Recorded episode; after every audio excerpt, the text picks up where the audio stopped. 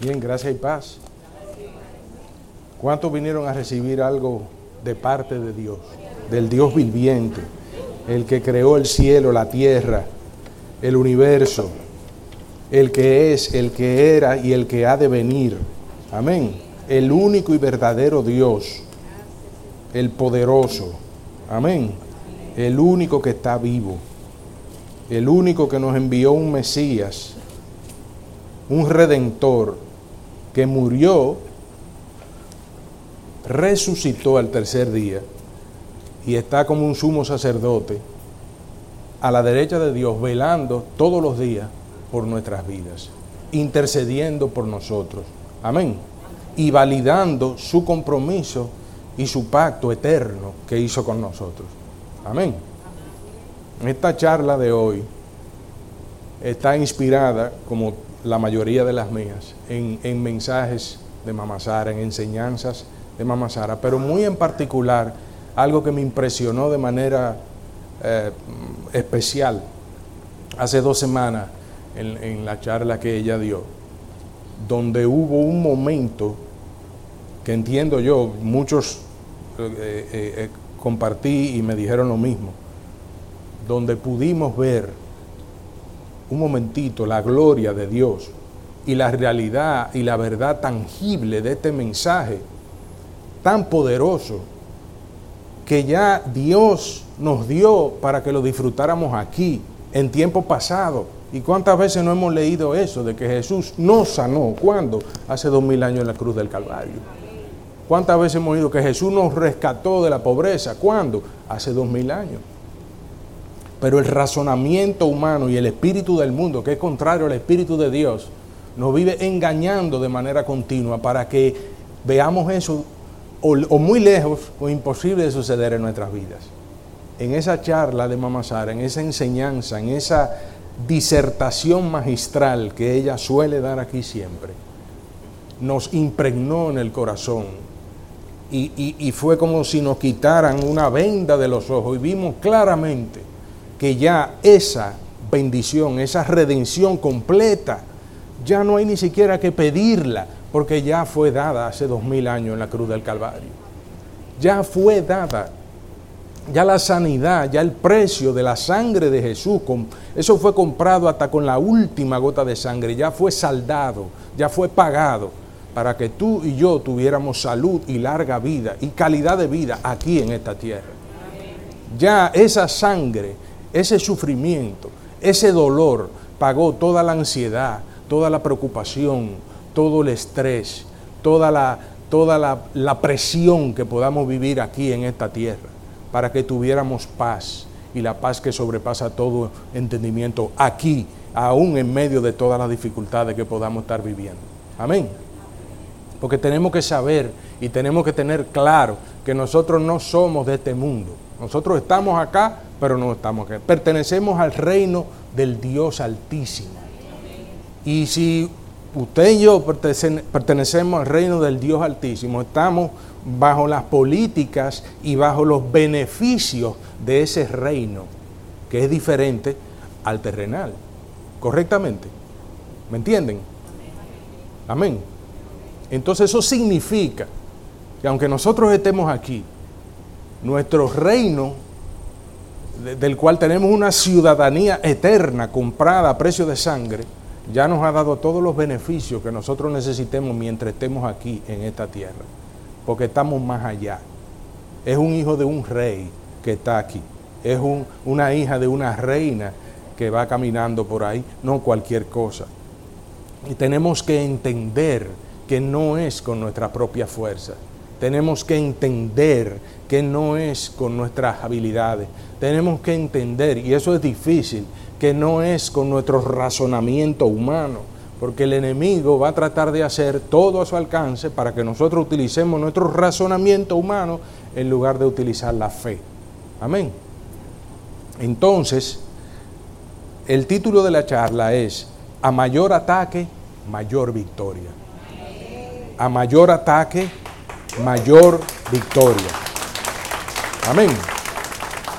Me impresionó mucho este versículo de la, charla anterior, de, en 2 de Corintios 1, 8, 8, 10. No pensaba decirla, pero tómela por el Espíritu, si está aquí, porque no estaba en pauta. ¿Ok? Segunda de Corintios 1, del 8 al 10.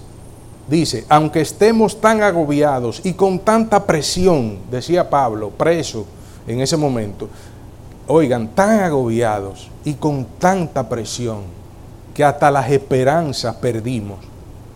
Pero todo esto sucedió con un fin, para que no confiáramos en nosotros mismos, sino en Dios que resucita a los muertos.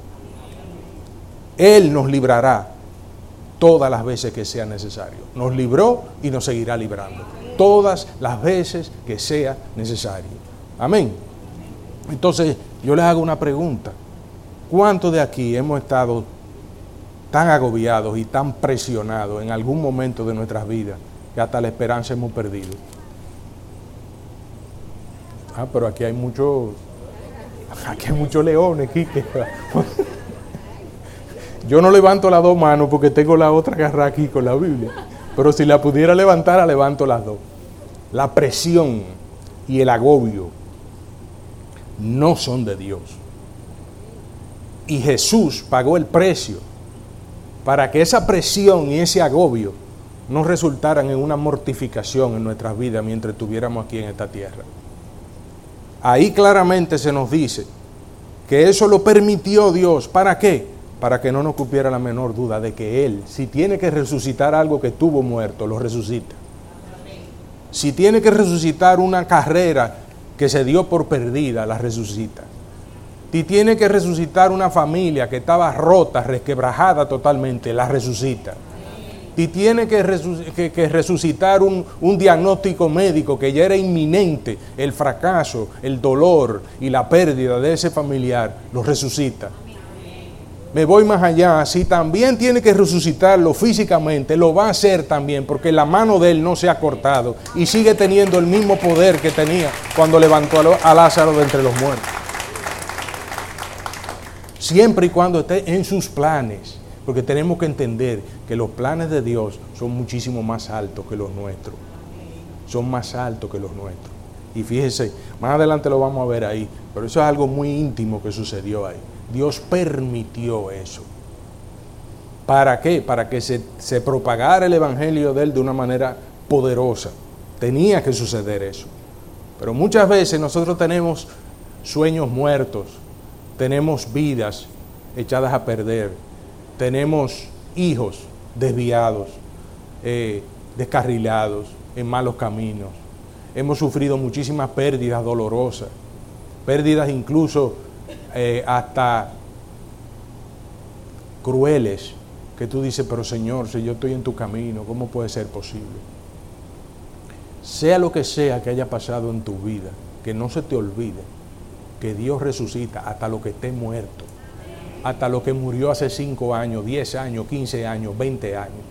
Y que no te quepa la menor duda de que hay un momento y vendrá un momento donde todo lo que se ve dejará de existir y lo que no se ve, que es lo verdaderamente eterno, existirá por los siglos de los siglos, eternamente y para siempre. Y vamos a disfrutar con todos nuestros seres queridos, que el enemigo osó llevárselos antes de tiempo. Osó. Y osó tratar de descorazonarnos, haciéndonos pensar o haciéndonos creer que este poquito de vida que estamos viviendo aquí es el todo, cuando esto nada más es el preludio esto es el preludio de un concierto interminable, infinito, de disfrute, de gozo, de aliento, de salud, de victoria que Dios tiene preparado para ti y para mí. Así que vamos a disfrutar este preludio y sabiendo que a mayor ataque, mayor victoria. Entonces para eso yo quisiera que me acompañaran al libro de Segunda de Corintios 4, del 17 al 18. Segunda de Corintios 4, del 17 al 18. Los que son nuevos, eso está en la página 1208. Me dicen amén cuando lo tengan. Bien. Dice lo siguiente, pues los sufrimientos ligeros y efímeros que ahora padecemos producen una gloria eterna que vale muchísimo más que todo sufrimiento. Así que no nos fijamos en lo visible, sino en lo invisible, ya que lo que se ve es pasajero, mientras que lo que no se ve es eterno. Y fíjense cómo empieza diciendo, los sufrimientos que tenemos hoy, esa carga que tenía Pablo en ese momento, donde él entendía que ya hasta las esperanzas había perdido, era tanto el agobio, era tanta la presión, era tanto el ataque. Sin embargo, aquí en la palabra dice el mismo Pablo que estos sufrimientos son ligeros y efímeros. Ustedes saben lo que significa efímero. ¿eh? La independencia efímera es algo que quiso ser y no fue nada. No sucedió. Fue un intento fallido. Así que todo lo que el enemigo trate de hacer en tu vida, nunca se aparte de tu mente la palabra que todo lo que él haga es efímero, momentáneo. Te pudo haber dolido, pero va a llegar un momento donde el mismo Jesús, óiganme bien, lo dice la palabra, no yo, donde el mismo Jesús, todos los sufrimientos que pasaste aquí, él mismo va a secar cada lágrima que tú derramaste aquí en esta tierra. El mismo Jesús la tiene guardada en un frasquito, cada lágrima derramada. Ustedes saben lo que significa eso. El nivel de cuidado, el nivel de amor, el nivel de, de, protección y de ternura que, que sobrepasa cualquier pensamiento materno o paterno que puede existir aquí en esta tierra. Un padre que se haya tomado el cuidado de guardar cada lágrima tuya para después abrazarte y decirte tranquilo, que no valía la pena llorar, porque yo te prometí la victoria y te la di y ahora estás aquí conmigo para siempre, para siempre, no por un poquito de tiempo, no por 100 años, ni 120, ni 90, ni 80, no, para siempre.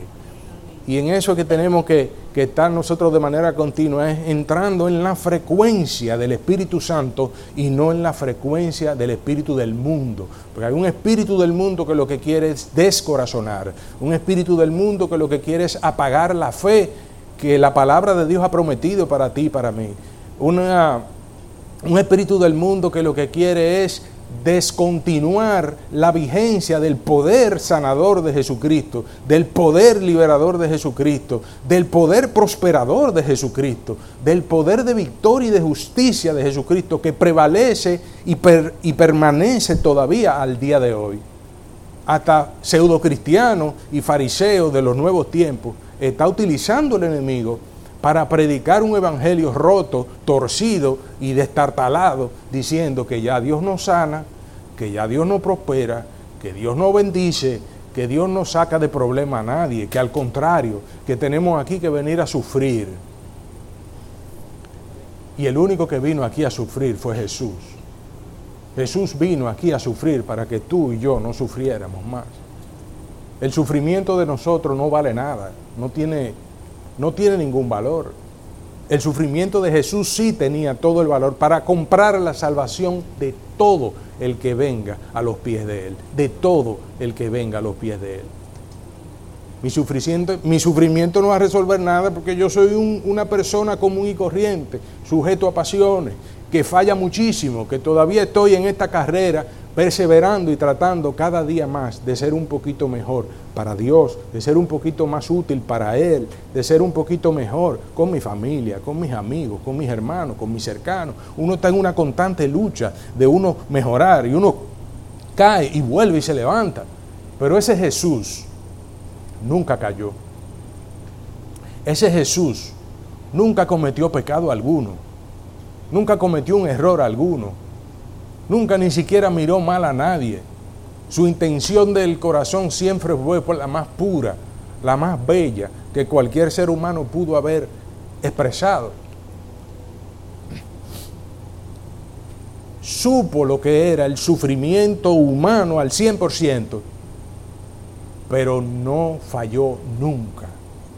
Para que ese sacrificio de él en la cruz, donde él derramó hasta la última gota de sangre, fuera lo suficientemente poderoso y eterno para que cuando vinieran esas presiones que a ti te agobian tanto y que te presionan tanto, donde muchas veces hasta la esperanza pierda, sepas que ya Él pagó ese precio para que tu esperanza fuera renovada, porque tu esperanza no está en las circunstancias ni en lo que se ve, sino en lo que no se ve. Amén. Entonces las cosas de Dios parecen locura para los del mundo, lo dice la Biblia. No tienen que ir ahí, eso está en Primera de Corintios 2.14, lo pueden apuntar. ¿Y por qué parecen locura para los del mundo? Porque son del Espíritu de Dios. Las cosas de Dios son del Espíritu de Dios. Y entonces el mundo está limitado al razonamiento, como les dije. Y el razonamiento está dominado, ¿por qué? Por el espíritu del mundo. Ese espíritu del mundo que agobia, ese espíritu del mundo que mortifica, ese espíritu del mundo que quita las esperanzas, ese espíritu del mundo que enferma, ese espíritu del mundo que viene a dañar tu finanza, a dañar tus relaciones de tu familia, con tus hijos, con tu esposa, con quien sea, a dañar tus empresas, tus negocios, tu trabajo. Sin embargo, ese espíritu de Dios está por encima de todo eso. Amén. Entonces, Dios es espíritu y creó al mundo y está muy por encima del razonamiento y la ciencia humana. Y eso es algo que nosotros tenemos que entender, entender. Él lo creó todo, todo de la nada. Todo lo que se ve fue hecho de lo que no se veía. Eso significa que lo que no se ve es eterno y es más poderoso y es más, y es más ¿cómo se dice? Más consistente porque es eterno. Esto es pasajero. No se sabe cuánto tiempo más le quede a este mundo o a este universo, pero no va a ser eterno. La Biblia dice que el cielo y la tierra pasarán, pero su palabra no pasará nunca, nunca pasará. Entonces nosotros tenemos que tener, oigan bien, mucho cuidado y pedirle al Señor y tener esa, esa, eso que Mamá Sara tanto nos dice, que en lo personal ha cambiado mi vida para siempre, se lo digo sinceramente, es sacar un tiempo para el Señor todos los días de su vida, en intimidad, ya sea para leer la palabra, para orar un momentito con Él, todos los días, todos los días. Yo empecé con un capuchino los sábados, capuchino con Jesús, le puse relajando, relajo. Pero qué capuchinos con Jesús, que me han enseñado cosas. Y todo fue motivado por Mamá Sara.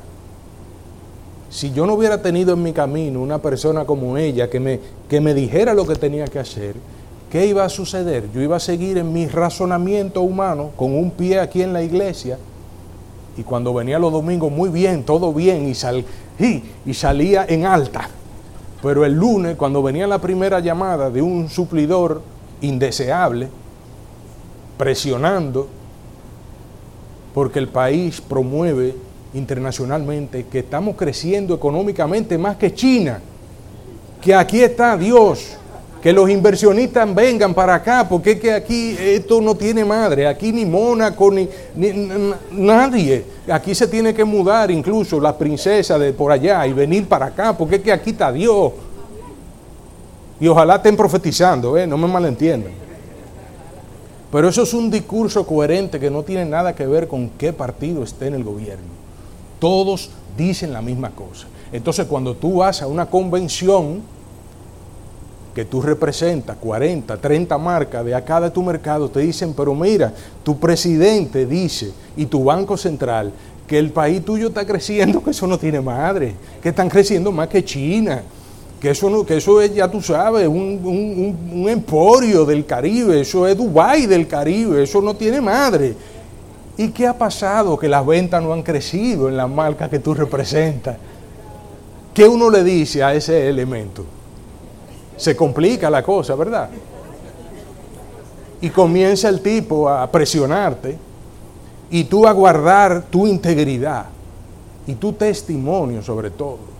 Dice, si yo le doy un vejigazo a este hombre aquí en Estados Unidos, a mí me trancan.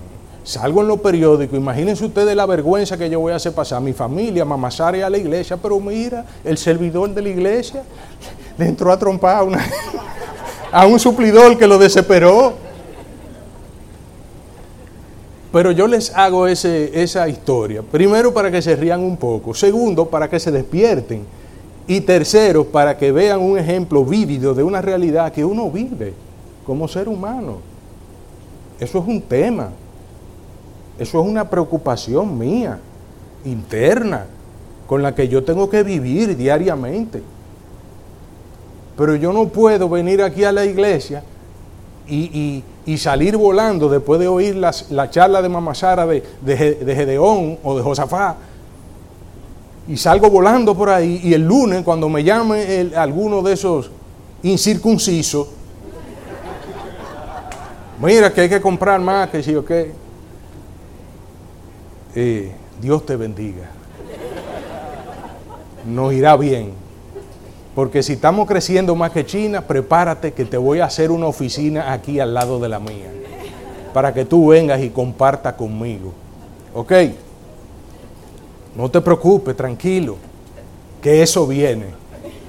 ¿Eh? Entonces uno tiene que saber que no es con mi fuerza que yo estoy luchando, no es con mis habilidades, porque yo me estoy enfrentando con una con un tema complicado donde hay una información amañada que tiene parte de verdad en ciertos sectores, pero eso no entra en los rubros que yo manejo. Eso no entra en mis rubros. Entonces eso me perjudica. Entonces yo te lo digo y lo comparto con ustedes, porque puede ser que ustedes tengan un rubro similar, o quizás no tengan esa situación particular, pero están en un trabajo donde tienen un jefe insoportable y le tiene la vida hecha un desastre. Y, acuérdense que el sistema del mundo está torcido, está roto, porque está basado sobre la injusticia. Pero el reino de los cielos está basado sobre la justicia. Y en las empresas, ya sean privadas o estatales, olvídese de eso, porque aquí no estamos para atacar a nadie. Y aquí no se dan metamensajes de ningún tipo. Yo creo que yo fuera la persona más desdichada y más deshonesta y más sinvergüenza que pudiera existir sobre la faz de la tierra si yo me parase aquí, en este lugar de tanta honra y respeto, a dar un metamensaje a alguien. Así que sea lo que sea, tómelo de parte de Dios, tómelo de parte del Espíritu Santo. Abrácelo, lléveselo en su corazón, filtrelo por la palabra, valide lo que va de acuerdo con la palabra y entonces aplíquelo a su vida. Y entonces usted verá la gloria de Dios. El, espíritu del mundo, en ese trabajo que quizá el jefe lo tiene loco a usted, o quizá usted es un jefe y tiene unos empleados que lo tienen loco a usted también, porque aquí toda la responsabilidad recae sobre el empleador.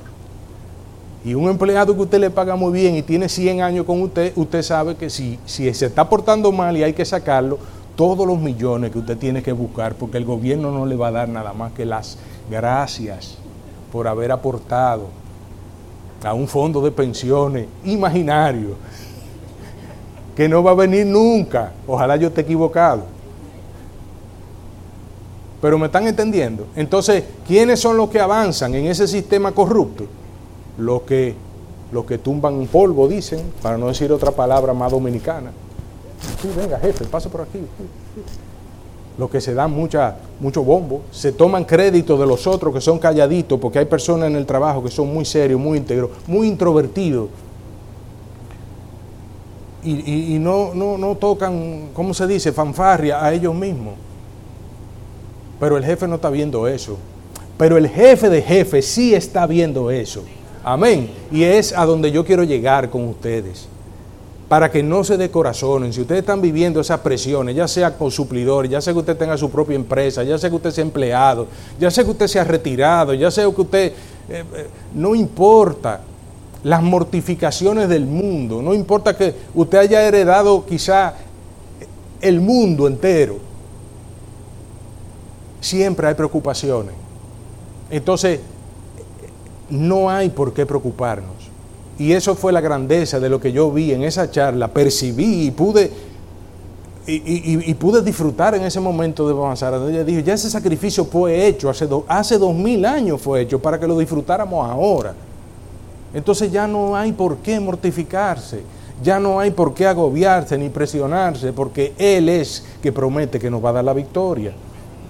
¿Entienden? Entonces en Juan 11:25 yo se los voy a leer, no tienen que ir ahí, pero apúntenlo. Juan 11:25, en la página 11:22. dice, yo soy la resurrección y la vida, está diciendo Jesús. El que cree en mí, aunque muera, vivirá. Eso es una locura. O sea, si usted lo piensa desde el punto de vista humano y el razonamiento humano y lógico, eso es una locura. Pero esas son las verdaderas verdades que hay. En el reino bajo el cual nosotros vivimos, en el reino bajo el cual nosotros nos regimos y bajo el cual están nuestros beneficios. Amén. Entonces Él dice claramente, yo soy la resurrección y la vida. El que cree en mí, aunque muera, vivirá. ¿Y quiénes creen en Él aquí? O sea que aunque mueran, vivirán. Si morimos, no importa. Pero Él es la resurrección también, está diciendo, antes de la vida. O sea que Él tiene el poder de resucitar todo lo que estaba muerto. Absolutamente todo lo que estaba muerto. Un sueño, una carrera, como les dije ahorita, una, un diagnóstico médico, una salud financiera, un país también. Él puede resucitar lo que sea. Nuestro Dios es más grande y poderoso que cualquier ataque, problema o inconveniente. Y fíjense que en ese momento Él le dijo eso a Marta en fe, porque Jesús era 100% Dios y 100% hombre. A tal punto que pocos versículos después de ahí se compungió y lloró. Pero Él profetizó también, yo soy la resurrección y la vida. El que cree en mí, aunque muera, vivirá. Y le dijo, ¿tú crees? ¿Tú crees? Dijo, sí, yo creo, tú puedes hacer lo que tú quieras. Ah, tú crees. Entonces por eso ella pudo ver y pudieron ver ella, las, las hermanas y los familiares, ese milagro. Y eso particular ahí sucedió después de cuatro días. Había una tradición hebrea que dice que el espíritu del, del, ser humano se va del cuerpo al tercer día. Ya no había esperanza alguna y ya hasta hería el cuerpo de Lázaro y era necesario que pasaran esos cuatro días. Jesús podía haberse devuelto antes, pero no lo hizo. Porque había un plan de Dios para Dios glorificarse y para Dios romper con el razonamiento humano que tantas victorias nos ha quitado aquí en esta tierra de los vivientes. ¿Cuántas victorias hemos, le hemos regalado al enemigo por ese razonamiento humano? ¿Cuántas enfermedades han, han continuado en nuestras vidas por ese razonamiento humano. Por nosotros dejar que el enemigo nos enseguezca, dice. O sea que lo que le, estaba diciendo ahorita, cada vez que ustedes vengan aquí, pídanle al Señor, Señor, que quede grabado en mi corazón la palabra que tú tienes para mi vida el día de hoy. Y que no se borre nunca de mi mente y de mi corazón. Que no se borre nunca. Nunca que yo la abrace todos los días de mi vida. Que yo no solamente me sienta bien el día que vine aquí y me gocé y me fui en alta, pero que el lunes, martes, miércoles, jueves y viernes, no importa las noticias que surjan, no importan los agobios y las presiones, no voy a perder nunca mi esperanza, porque mi esperanza está en el Dios, en el Creador, en el Redentor, en Jesús, el que hace lo posible, lo imposible posible y el que resucita a los muertos y el que resucita lo que sea que haya muerto. Amén. Entonces nuestro Dios es más grande y poderoso que todo eso.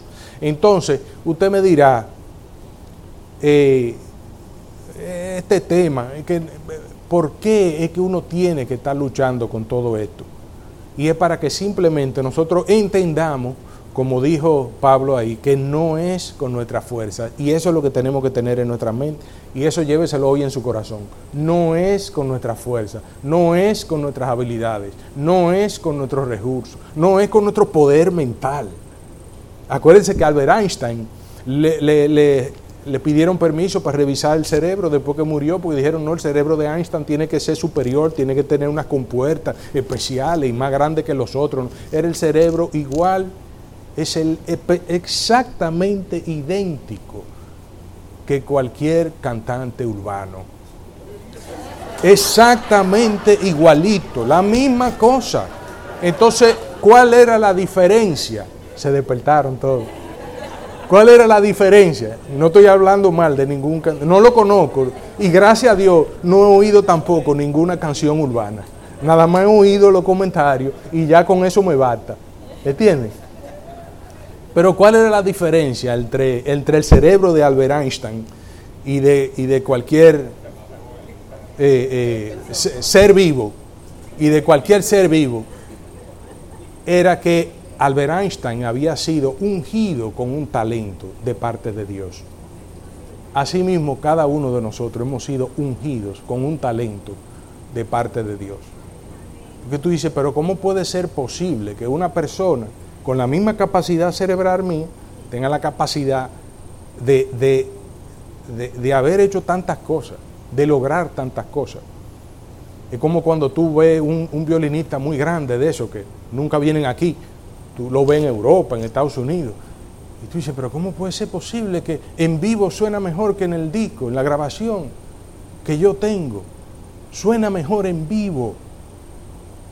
Y perfecto todo, no hay errores, pero al mismo tiempo hay un, hay un sentimiento profundo que te transporta a un, a un nivel espiritual, porque la música es algo profundo. La música es profunda. Por eso Mama Sara siempre hace mucho énfasis con el tema de los músicos. Porque el enemigo ataca mucho a los músicos. Porque él sabe que la alabanza y la adoración es lo que lleva al pueblo de Dios a la presencia de Dios. Y si molesta a los músicos o si desvía a los músicos, va a afectar esa alabanza y adoración para que no se alcance ese nivel glorioso de la presencia de Dios aquí. Fíjense que los ejércitos poderosos de Israel en la antigüedad registraban aquí que cuando habían batallas importantes, ¿quiénes iban adelante? ¿Los, guerreros más poderosos? No, los músicos. Porque no es con espada ni con ejército, es con su Santo Espíritu. Amén. No es con su espada, no es con ejército, no es con, con, la fuerza que usted tenga, no es con las condiciones que usted tenga, no es con las conexiones que usted tenga, no es con el nivel de influencia que usted tenga, es con el Santo Espíritu del Dios Altísimo que usted va a vencer esa enfermedad. Es con el Espíritu del Dios Altísimo que usted va a vencer esa precariedad económica. Es con el Espíritu del Dios Altísimo que usted va a ver esa oración contestada de ese hijo encaminado en el camino correcto de esa salud hecha ya tangible y disfrutable de ese familiar suyo o suya. Aquí en esta tierra, aquí es que necesitamos esa sanidad, aquí es que necesitamos esa prosperidad, porque lastimosamente es con, con recursos financieros que todo funciona. Entonces, sepa eso, acuérdese, no al razonamiento humano y sí al Espíritu de Dios. ¿Ok? En Zacarías 4.6, hablando del Espíritu de Dios, Zacarías 4:6, eso es en la página 987, nos dice claramente lo siguiente. Así que el ángel me dijo, esta es la palabra del Señor para Zorobabel, no será por la fuerza ni por ningún poder, sino por mi espíritu, dice el Señor de los ejércitos. En resumen, no es con espada ni es con ejército, es con mi santo espíritu, con el espíritu de Dios. En ese momento Zorobabel necesitaba reconstruir el templo, el segundo templo de Israel que estaba destruido. Y eso era casi imposible, ahí no había recursos de ningún tipo, ahí no había fuerza. Tanto así que cada vez que Zorobabel iba y buscaba una tablita y la llevaba, todo el que estaba en el camino se burlaban de él. Entonces ahora mismo yo vengo y le pregunto también, ¿cuántas veces hemos tenido nosotros ese mismo sentimiento de que se están burlando de nosotros? Y con razón. Pero usted tiene que sentirse bien porque usted no está sujeto a este reino. Si usted fuera de este reino, está bien que se burlen de usted, pero que usted está de otro reino más alto, más poderoso, donde la, la, la ¿cómo se dice? La, la moneda en curso no se devalúa nunca, al contrario, coge valor cada vez más, no se deprecia. Amén.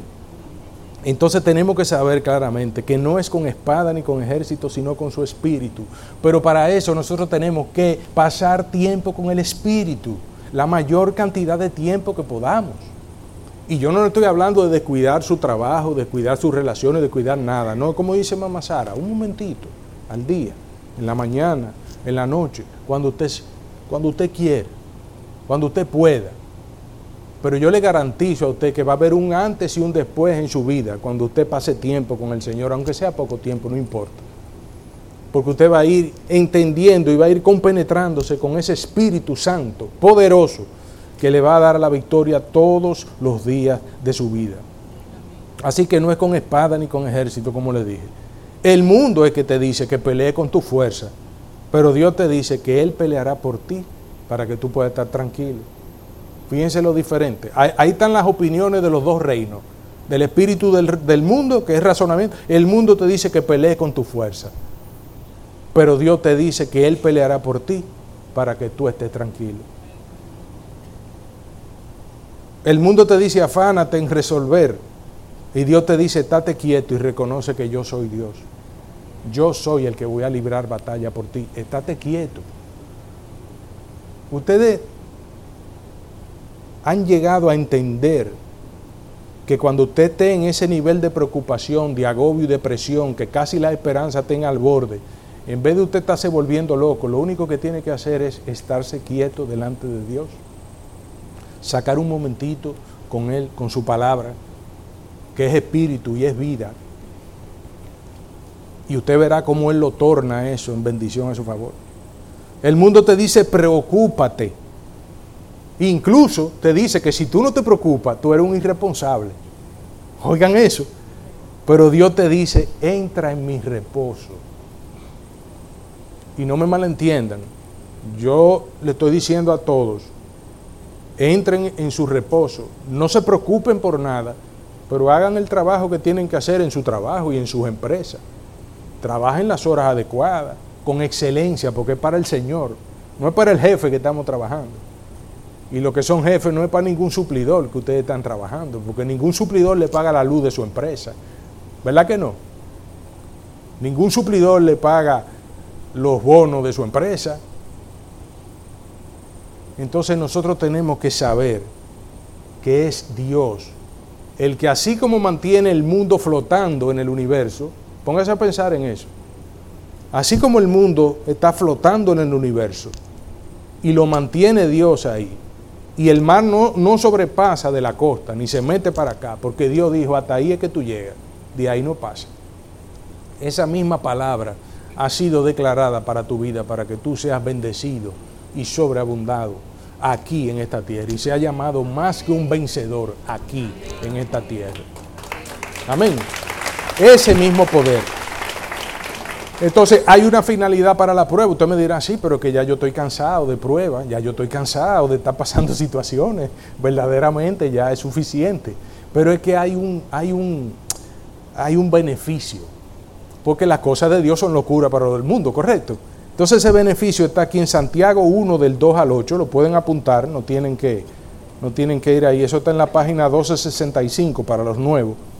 Santiago 1, 2, 8 dice, hermanos míos, considérense muy dichosos, subrayen eso, considérense muy dichosos cuando tengan que enfrentarse con diversas pruebas Considérense muy dichosos cuando tengan que enfrentarse con diversas pruebas, con muchas pruebas. Dirá, pero Señor, ¿y cómo la cosa? ¿Cómo yo voy a considerarme dichoso? Si me están dando hasta con el cubo del agua. ¿Y cómo es eso? Aquí lo dice, en el 3 dice, pues ya saben que la prueba de su fe produce perseverancia, produce paciencia y la perseverancia debe llevar a feliz término la obra para que sean perfectos e íntegros sin que les falte cosa alguna. O sea que si nosotros mientras más seamos probados, más ejercitamos nuestra perseverancia y nuestra paciencia. Y mientras más hagamos eso, vamos a ser perfectos e íntegros y no nos va a faltar absolutamente nada. O sea que Dios torna eso en bendición a nuestro favor, como lo hace todo en, nuestras vidas. Aún la prueba, aún la tentación que el enemigo puso, aún en el desierto donde el enemigo te llevó, el Señor va a hacer que brote un río. El Señor va a hacer que brote un, un oasis completo. El Señor, en medio de, de la sequedad más grande, te va a dar el refrigerio más agradable que tú te puedas imaginar. Atrévete a confiar en Él atrévete a creer en Él, atrévete a entregarle su vida completa, sin reserva a Él. Amén. El 5 dice, si a alguno de ustedes le falta sabiduría, pídasela a Dios, pídasela, el cual se la dará, pues Dios da todo generosamente, sin menospreciar a nadie. pero que pida con fe sin dudar, porque quien duda es como las olas del mar que va de un lado al otro. No piense pues quien tal haga que recibirá cosa alguna del Señor. Entonces la duda ahí es cuando nosotros le damos paso al razonamiento humano, al espíritu del mundo. Nosotros no estamos bajo el espíritu del mundo, estamos bajo el espíritu de Dios. Y en el espíritu de Dios solamente hay fe, solamente hay confianza, solamente hay perseverancia y solamente hay victoria. Amén. Porque no es con nuestras fuerzas, es con las de Él. Amén. Así que acuérdense, aquí no hay arrogancia, aquí no hay eh, eh, méritos propios, aquí todo el mérito es de Jesucristo. Amén. Entonces, la perseverancia y la paciencia. Número dos, la fe, sin dudar nada absolutamente. Y aquí, de la única manera que nosotros podemos tener una fe inquebrantable y sin dudar nada es si nosotros nos mantenemos en, en, en ¿cómo se dice?, en comunión continua con el Espíritu de Dios. Si nos salimos del Espíritu de Dios y vamos al espíritu del mundo, entonces ahí viene la duda, la preocupación, el temor, la inseguridad, el dolor, el pecado y la muerte. Aquí solamente tenemos vida y vida en abundancia. Así que manténgase ahí siempre. Nosotros no fuimos creados para cargar cargas. Nosotros no fuimos creados como los mulos ni los, ni los bueyes para crear todo eso. La unción de Jesús, el enemigo sí quiso hacernos así. Pero la unción de Jesús fue tan poderosa que esa unción pudrió ese yugo, esa carga que el enemigo quiso ponernos, la desbarató, la desintegró, que nadie la puede reparar y volvértela a poner, porque Jesús te liberó para siempre. Y destruyó toda obra que el diablo quisiera traer a tu vida mientras tú estés aquí en esta tierra. Amén. Así que abrace eso todos los días de su vida y no lo deje ir, abrácelo. Amén. Entonces, en, Primera de Pedro 5, yo se lo leo, no tienen que ir ahí, Primera de Pedro 5, del 6 al 10, en la página 1273. Dice, humíllense pues bajo la poderosa mano de Dios para que Él los exalte a su debido tiempo. Depositen en Él toda ansiedad, toda preocupación, toda abrumación, todo agobio porque Él cuida de ustedes. Eh, si, lo tienen, subrayen eso. Ese es el 7. Depositen en Él toda ansiedad porque Él cuida de ustedes. Eso para el mundo parece locura, pero esto es más real que el aire que estamos respirando ahora mismo. Porque el mundo va a pasar, pero esta palabra, esta promesa que está aquí no va a pasar nunca. Óigame bien, no va a pasar nunca. Depositen en Él toda ansiedad porque Él cuida de ustedes. Practiquen el dominio propio y manténgase alerta. Su enemigo, el diablo, ronda como león rugiente buscando a quien devorar. Ese es su trabajo y lo hace bien. Pero aquí viene la mejor parte. ¿Cómo nosotros podemos resolver este tema? Resístanlo. ¿Y cómo podemos resistir al enemigo? Manteniéndonos firmes en la fe, en el Espíritu de Dios, en la fe. No en la duda, no en el temor, no en el espíritu del mundo, no en el razonamiento, firmes en la fe, sabiendo que los creyentes en todo el mundo soportan las mismas clases de sufrimiento.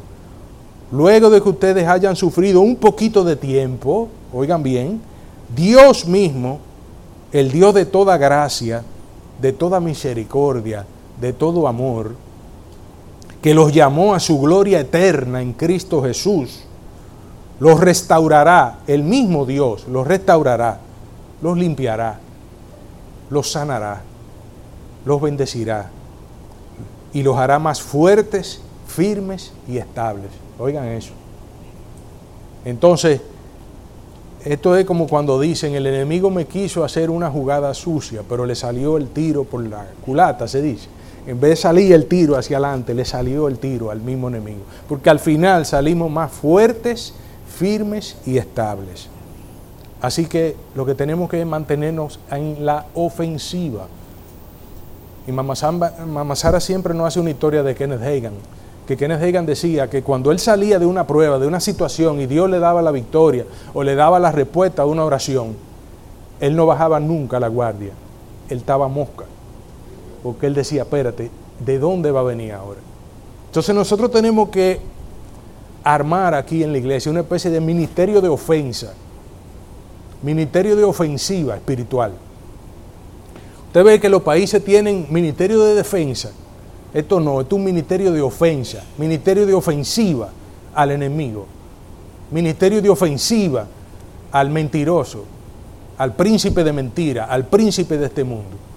Un ministerio de ofensiva a los mensajes torcidos de pseudo religiosos o nominales, fariseos de los nuevos tiempos, que quieren matar la esperanza de que Jesucristo no sana, de que Jesucristo no liberta, de que Jesucristo no prospera, de que Jesucristo no bendice y de que Jesucristo no restaura a nadie.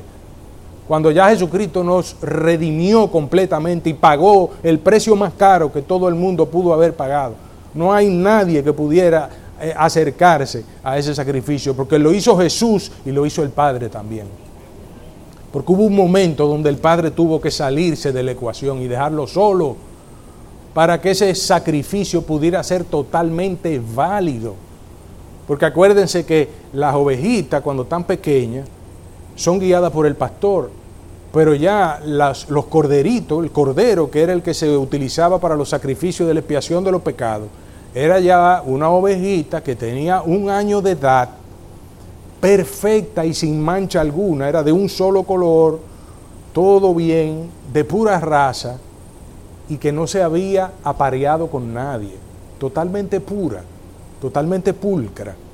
Entonces ese sumo sacerdote en ese antiguo pacto cogía y una vez al año usted le llevaba ese corderito, lo mataban, sacrificaban su sangre, le lavaba los pecados por ese año únicamente. Después el año que viene usted tenía que volver otra vez a esa situación. Y todavía, lastimosamente, hay personas que están en eso. Hay personas que están volviendo al antiguo pacto, como mencionó Mamá Sara. Y nosotros lo que tenemos que estar seguros y ver que en el nuevo pacto lo que está reflejado es Jesús. Ese corderito, esa ovejita que estaba ahí, estaba reflejada porque lo que venía era el cordero que quita el pecado del mundo entero. El único que tenía la capacidad de siendo Dios, hacerse un hombre y venir aquí a entregar a su Hijo, único, unigénito Hijo, para que derramara hasta la última gota de sangre, para que mientras tú y yo viviéramos aquí, tuviéramos una esperanza de victoria y cuando se acaben nuestros días aquí, tengamos una esperanza de gloria eterna, que no se va a acabar nunca, infinito. Ustedes saben lo que es infinito, infinito, no se va a acabar nunca. El tiempo que vamos a gozar y a disfrutar con nuestro Señor, con nuestros seres queridos, con nuestros familiares en la presencia de Dios, eso no tiene comparación. Así que depositen en Él toda ansiedad. ¿Quiénes la depositaron hoy? Pero ¿quiénes la van a depositar también mañana, pasado, traspasado y todos los días de su vida? ¿Verdad? No es solamente aquí. Aquí ya la trajimos y se la entregamos. Hágalo todos los días de su vida. El enemigo no va a descansar. El enemigo va a tratar de perturbarle y va a tratar de molestarlo para que nosotros nos abrumemos y volvamos otra vez a la situación que estaba Pablo. Le decía tanta presión y tanto agobio que hasta las esperanzas había perdido. Pero sepamos siempre de que eso sucede para que el Dios Altísimo se manifieste de manera sobrenatural en nuestras vidas y traiga una victoria inminente y una, una victoria indescriptible para el mundo humano. Amén. Porque eso es lo que Dios hace. Entonces tenemos que vivir a la ofensiva con el enemigo, pero en el espíritu. Y ya terminando en Hebreos 6:12, en la página 1256, dice lo siguiente, no sean perezosos, más bien imiten a quienes por su fe y paciencia heredan las promesas. Los que por su fe y paciencia heredan las promesas. ¿Cuántos que están aquí quieren heredar todas las promesas que están aquí desde Abraham hasta ahora, verdad? Pues solamente se necesitan dos cosas, lo que Mamá Sara siempre nos recalga, fe y paciencia. Los que perseveran en la fe y paciencia van a heredar las promesas. ¿Dónde? Cuando nos muramos. No, aquí en esta tierra de los vivientes es que la vamos a heredar y la vamos a disfrutar. Amén. Entonces manténgase siempre en fe y paciencia, no al doble ánimo, no al miedo, no a la preocupación, no al temor, no a la ansiedad, no a la abrumación y no al agobio, porque mayor es el que está en nosotros que el que está en el mundo. Amén. Y para concluir, Dios promete que Él mismo se encarga de tornar todo en bendición a nuestro favor. Y ese es el versículo que recoge el ADN de esta iglesia entera, Romanos 8:28. Por ese versículo y por ese ADN que hay en ese versículo del Dios Altísimo, es que se le da el nombre a esta iglesia de más que vencedores que dice Romanos 8:28, ahora bien sabemos que Dios dispone todas las cosas para el bien de quienes lo aman, los que han sido llamados de acuerdo con su propósito. En resumen, al justo todas las cosas le ayudan a bien. Y lo puedes repetir ahora, diga, a mí todas las cosas me ayudan a bien. Porque Jesús pagó el precio para que así fuera. Pagó el precio para que así fuera. Pagó el precio para que así fuera. ¿Cuándo? Hace dos mil años Jesús pagó el precio para que así fuera. Así que no tenemos que volver otra vez despedazado y, y, ya hecho triza. Señor, he venido aquí arrodillarme delante de ti, reventado de tantos vituperios que he pasado. No, yo vengo aquí como más que un vencedor, Padre. Te doy gracias porque tú prometiste que hace dos mil años ya tú me hiciste más que victorioso aquí en esta tierra y de que ninguna arma forjada en contra mía prosperará. Pido en el nombre de Jesús que esa promesa que ya tú hiciste hace dos mil años para mí, la prometiste, la garantizaste, la estableciste, la hiciste inamovible como el monte Sión, mismo se manifieste y se haga una verdad tangible, disfrutable y manifestable aquí, en, esta, en este ámbito eh, terrestre donde yo me, me vivo, vivo momentáneamente. Amén. Y vivimos momentáneamente. Así que acuérdense, a los que aman a Dios, todas las cosas le ayudan a bien, incluso las malas. Acuérdense de eso. Cuando el enemigo venga a burlarse de usted, que lo va a tratar de hacer, y cualquiera que venga por ahí, no importa. A mí todas las cosas me ayudan a bien, incluso las malas, porque Dios las torna en bendición a mi favor. No es con espada, no es con ejército, es con su Santo Espíritu. Él es quien me da la victoria. Así que a mayor ataque, mayor victoria nos dará. ¿Quién nos dará? El Dios Todopoderoso. Nos dará porque ya no la dio, ¿eh? Ya no la dio nos dio esa victoria hace dos mil años, pagó el precio, nos la dio y nos la ha dado ya hace muchísimas veces desde que conocimos al Señor hasta ahora, y nos la dará hoy y nos la dará mañana, pasado, el año que viene y todas las veces que sea necesario, porque Él no miente. Amén. Dios es fiel a sus promesas y siempre veremos la victoria de Él en nuestras vidas, mientras nos mantengamos aferrados a Él en fe y paciencia. Así que recuerden, llévense eso en su corazón. No importa que el ataque sea férreo, no importa que el ataque sea cruel, no importa que el ataque sea mayúsculo. A mayor ataque, mayor victoria. Y cada vez que hayan cualquier cosa, usted va a ver como dentro de poco tiempo usted va a poder venir aquí y testificar y darle las gracias y la gloria a Dios de que una vez más lo libró el Señor como libró a Pablo, una vez más, y las veces que sea necesario. Nosotros estamos aquí para vencer y seguir venciendo todos los días de nuestras vidas.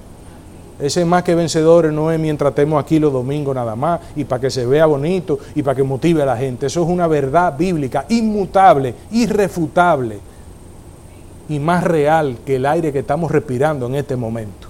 Amén. Así que a Él sea toda la gloria, toda la honra y todo el honor Gracias Padre, gracias Jesús, gracias Espíritu Santo. Amén, amén y amén.